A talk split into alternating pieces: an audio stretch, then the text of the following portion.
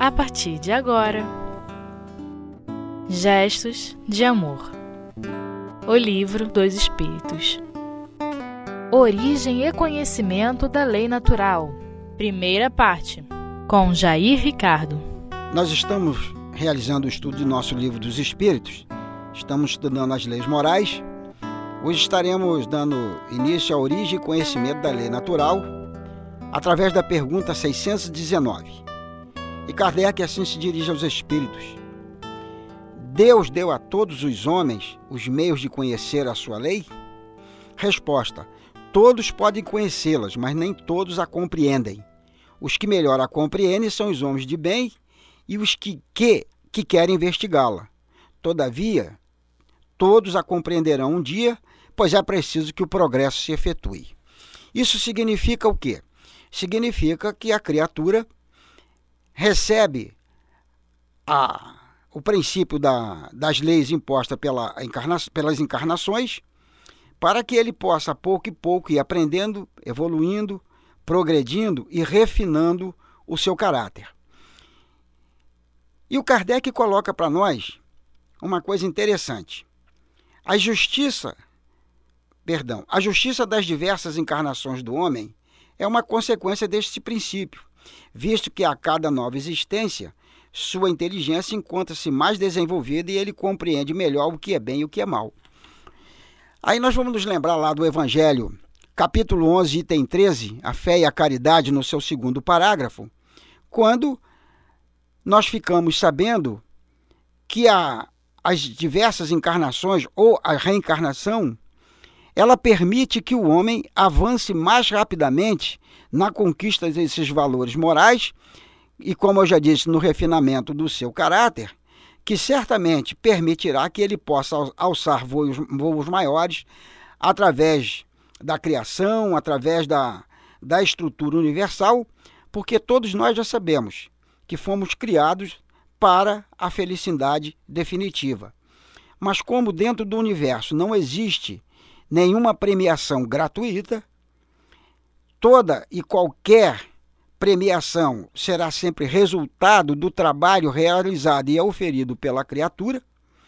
Naturalmente, que se eu me acomodar ou se uma criatura se acomodar demasiadamente, ela vai levar muito, muito mais tempo do que o necessário para atingir a esses ápices altíssimo da espiritualidade, o chamado estado definitivo de felicidade. Kardec ainda nos diz: se tudo devesse cumprir-se para ele numa única existência, qual seria a sorte de tantos milhões de seres que morrem todos os dias no embrutecimento da selvageria ou nas trevas da ignorância, sem que tenha dependido deles se esclarecerem? Ou seja, alguém que nunca teve contato com qualquer civilização, um tanto difícil nos dias de hoje, mas naturalmente que ainda existem muitas criaturas de certa forma razoavelmente isoladas, mas imaginemos isso em tempos idos, quando as comunicações, quando o meio de, se, de interrelacionamento das criaturas eram bastante primários e levava-se muito tempo para que uma nova ideia, para que um princípio fosse absorvido por todas as pessoas. Então é muito importante que nós vejamos como é que devemos reagir na condição de espíritos imortais em relação ao nosso próprio progresso. É natural que nos preocupemos também com o progresso alheio, mas é de extremada e suma importância a preocupação com o próprio progresso. E naturalmente que qualquer progresso individual, ele não poderá e nem será conseguido através de qualquer atitude egoística, qualquer atitude que não tenha realmente a aprovação da estrutura universal que concede a cada um o livre-arbítrio para definir o que é certo e o que é errado. E, naturalmente, que se a criatura ainda se encontra num estado de ignorância, e é preciso, às vezes, é, digamos assim, estabelecer uma, uma diferenciação entre maldade e ignorância, porque nem sempre são a mesma coisa, embora muitas vezes um ato de ignorância seja um ato mau, mas a ignorância que me refiro é aquela da falta de desconhecimento, da falta de refinamento espiritual e que possa fazer com que a criatura venha a cometer qualquer tipo de atitude que possa trazer para eles maiores consequências e, com, e também, com isso, atrasar o seu processo evolutivo. Na pergunta 625, Kardec assim se dirige ao plano espiritual. Antes de sua união ao corpo, a alma compreende melhor a lei de Deus do que depois de sua encarnação? Antes de, da sua união ao corpo, a alma compreende melhor a lei de Deus do que depois de sua encarnação? O que é que os Espíritos nos respondem? Ela, quer dizer, a alma, ou ele, se você preferir, o ser, a compreende segundo o grau de perfeição a que chegou e dela conserva lembrança intuitiva, depois de sua união ao corpo. Mas os maus instintos do homem fazem-na esquecê-la com frequência, com frequência. Significando o quê?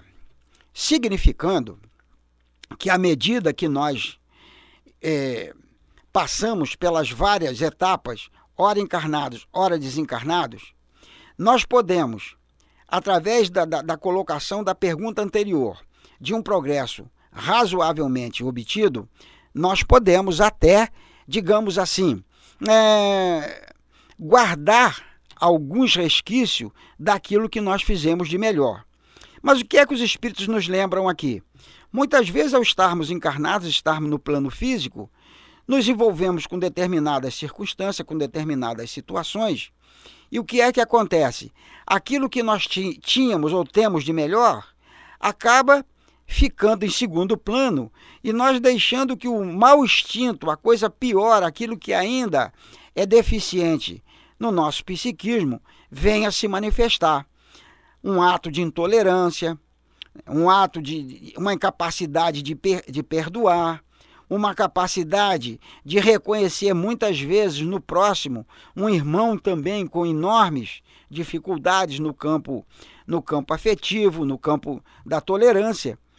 E é por isso que muitas vezes acabamos criando situações bastante complicadas, situações bastante difíceis, que nos fazem é, cometer atos ou nos dispararmos, criarmos situações em que somente uma criatura muito primitiva é que poderia se manifestar ou daquela forma proceder. Então, a técnica de manter a boca fechada, muitas vezes a difícil técnica né, de engolir ouriços não é fácil. Alguém julgar que isso aí é uma, é uma coisa muito fácil, que a pessoa realiza sem maiores problemas, é no mínimo um descuido. Por quê? Se nós pensarmos assim, se nós deixarmos a coisa correr frouxo, se nós não estivermos vigilantes, é natural que os nossos instintos mais primitivos, os nossos instintos mais atrasados, é que acabarão sendo predominante no momento em que nós venhamos, vamos assim dizer, tomar as nossas atitudes. E essas atitudes às vezes podem ser no âmbito da família, no âmbito da sociedade, da casa espírita, no trabalho, enfim, nas várias circunstâncias e rotinas da nossa vida diária. Então é preciso que nós estejamos realmente sempre atentos e vigilantes nessa, nessas condições que o livro dos Espíritos coloca para nós, que as leis naturais colocam para nós. E na 621, nós já estamos encerrando aqui o nosso pequeno comentário, a pergunta é esta: onde está escrita a lei de Deus? Resposta: na consciência. E o que, que acontece? Dentro dessa consciência é que nós vamos ter né, que olhar e nos espelhar. E a subpergunta A, Kardec assim se dirige ao plano espiritual. Visto que o homem traz na sua consciência a lei de Deus, que necessidade havia de lhe ser ela revelada? É porque A resposta é clara. Ele a tinha esquecido e desprezado. Deus quis que ela lhe fosse relembrada. E é isso que o Espiritismo e a doutrina espírita, essa doutrina maravilhosa, traz para todos nós, permitindo que realmente possamos estar sempre atentos em relação ao nosso comportamento, às nossas ações e às nossas palavras. Que Jesus e Deus nos abençoe sempre, que assim seja.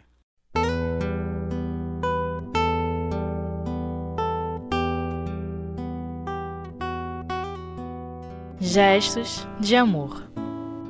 O livro dos Espíritos. Continuando então o nosso livro dos Espíritos. O que é que acontece? Quando nós estamos no mundo de, de, de, de provas e expiações, como o nosso, o nosso mundo ainda o é, naturalmente ainda o é, não será sempre assim. O que que acontece? Há uma grande dificuldade entre todos nós, entre, entre nós, as criaturas humanas, no relacionamento mais amoroso, mais afetivo. Há uma grande dificuldade e que são criadas pelas mais diversas circunstâncias, porque o desconhecimento dessa lei, o desconhecimento das nossas responsabilidades, é que acabam gerando essa série de circunstâncias que vêm, vamos dizer assim, comprometer essa nossa jornada reencarnatória. E por que é que, que isso acontece? É que, é o que o próprio Espiritismo, é o que os guias espirituais colocam para nós, por falta de uma coisa que nós chamamos de vigilância. Vejam bem, é, estamos a nos deslocar, por exemplo, é, numa rua, numa avenida, ou de carro ou a pé. É natural que determinadas situações que acontecem nessas rotinas de nossas vidas podem nos trazer o aborrecimento. Alguém disser, ou alguém já for capaz de dizer que não se aborrece nunca, que não tem nenhum incômodo, eu diria: estás muito bem, irmão ou irmã. Por quê? Eu confesso, eu não consigo ter né, um comportamento 24 horas sem não ter alguma coisa que realmente me incomode, me chateie ou me aborreça. Qual a vantagem que eu poderia dizer que levo? A vantagem é que, tendo o, o conhecimento espírita, algumas vezes, pelo menos, eu já logrei êxito em, pelo menos, em conseguir manter a boca fechada, não rechaçando aquela atitude né, que seria contrária à lei de Deus. Não rechaçando ou não realimentando um processo que muitas vezes tende a ser pior. Eu me via, não me vi às voltas, eu não fui o protagonista, apenas era um espectador de uma situação de trânsito em que, a princípio, a pessoa que estava com todas as razões, com todas as os direitos a seu favor, teve uma reação assim, digamos, é, tão absurdamente violenta que de vítima passou a ser o, o delinquente. Por quê?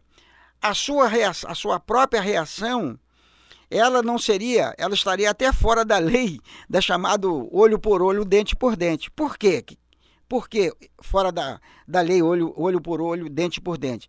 Porque a sua reação foi muito maior do que aquela que ele havia sido a vítima.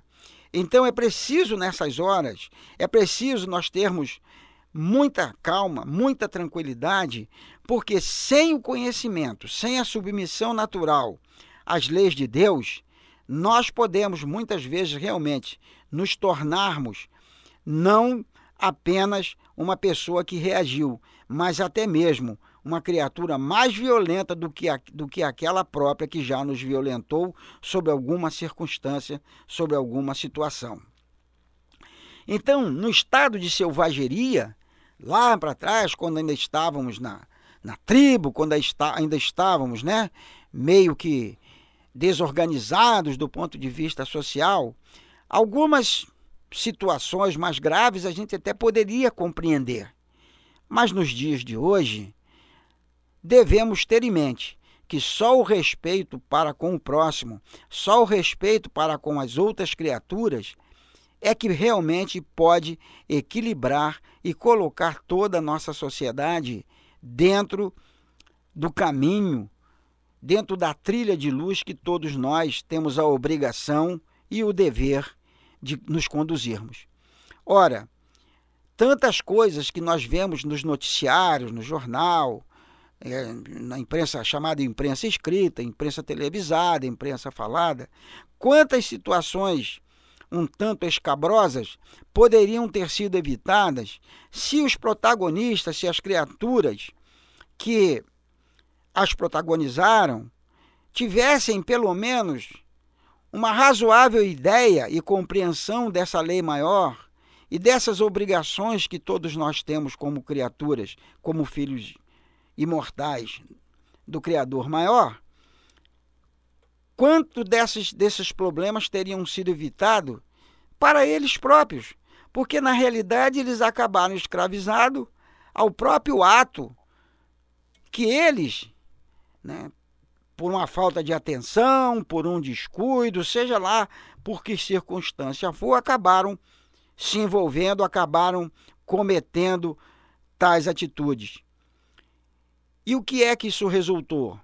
Num problema, num envolvimento com a lei dos homens, e não tem como evitar ostensivamente um envolvimento maior com a própria lei natural, com as próprias leis divinas, porque nós sabemos, na condição de espíritas, que a semeadura é livre.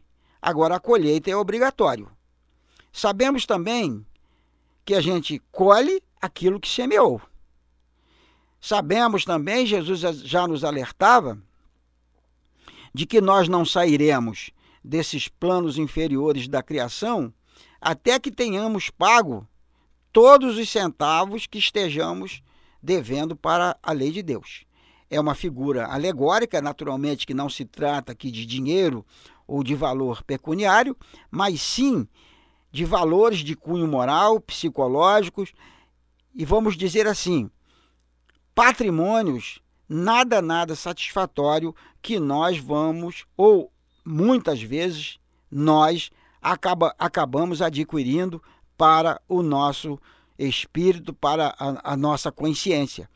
Já que a lei está escrita na nossa consciência, é preciso que nós aprendamos o mais rápido possível a avaliar entre o certo e o errado, entre o bem e o mal, para que não nos comprometamos. Por quê? Sabedores que somos do princípio básico da lei que impõe o livre-arbítrio em qualquer direção ou em qualquer parte da criação divina, o livre-arbítrio é para ser usado de forma equilibrada, de forma razoável, de forma evangélica, sempre pautado, sempre conduzido por essas leis maiores, por essas leis divinas. Ora, se eu uso o meu livre-arbítrio trazendo prejuízo para terceiros, se eu uso o meu livre-arbítrio com prejuízo para tantos, é natural que eu tenha que responder, mais hoje, mais amanhã, mais cedo ou mais tarde, para com toda essa estrutura de, de cobrança que existe. Porque não é possível galgar as esferas mais elevadas da criação se nós não tivermos realmente nos quitado com todas as obrigações e todo o aprendizado que, o, que a matéria exige de cada um de nós. Por quê? Hoje nós estamos aqui num planeta de provas e expiações, mas um dia nós estaremos em esferas espirituais que, em tal proporção, que nem no campo do sonho nós poderíamos, no momento, argumentar ou falar alguma coisa sobre essas realidades espirituais que se estendem espaço infinito afora. É preciso, então, que nos conscientizamos cada vez mais que somos responsáveis por tudo aquilo que fazemos. Somos responsáveis por tudo aquilo que resulta das nossas atitudes. Se as nossas atitudes forem boas atitudes, naturalmente que o resultado serão coisas boas. Se as, se as nossas atitudes forem atitudes comprometidas, comprometedoras, naturalmente que nós teremos que assumir o ônus e as obrigações resultantes dos atos que possamos ter cometido durante a nossa passagem terrena. É preciso que nós, criaturas humanas, Fiquemos sempre atentos diante, que, diante de tudo que acontece conosco e aprendamos, acima de tudo, a nos respeitarmos segundo a lei de amor, de justiça e de caridade.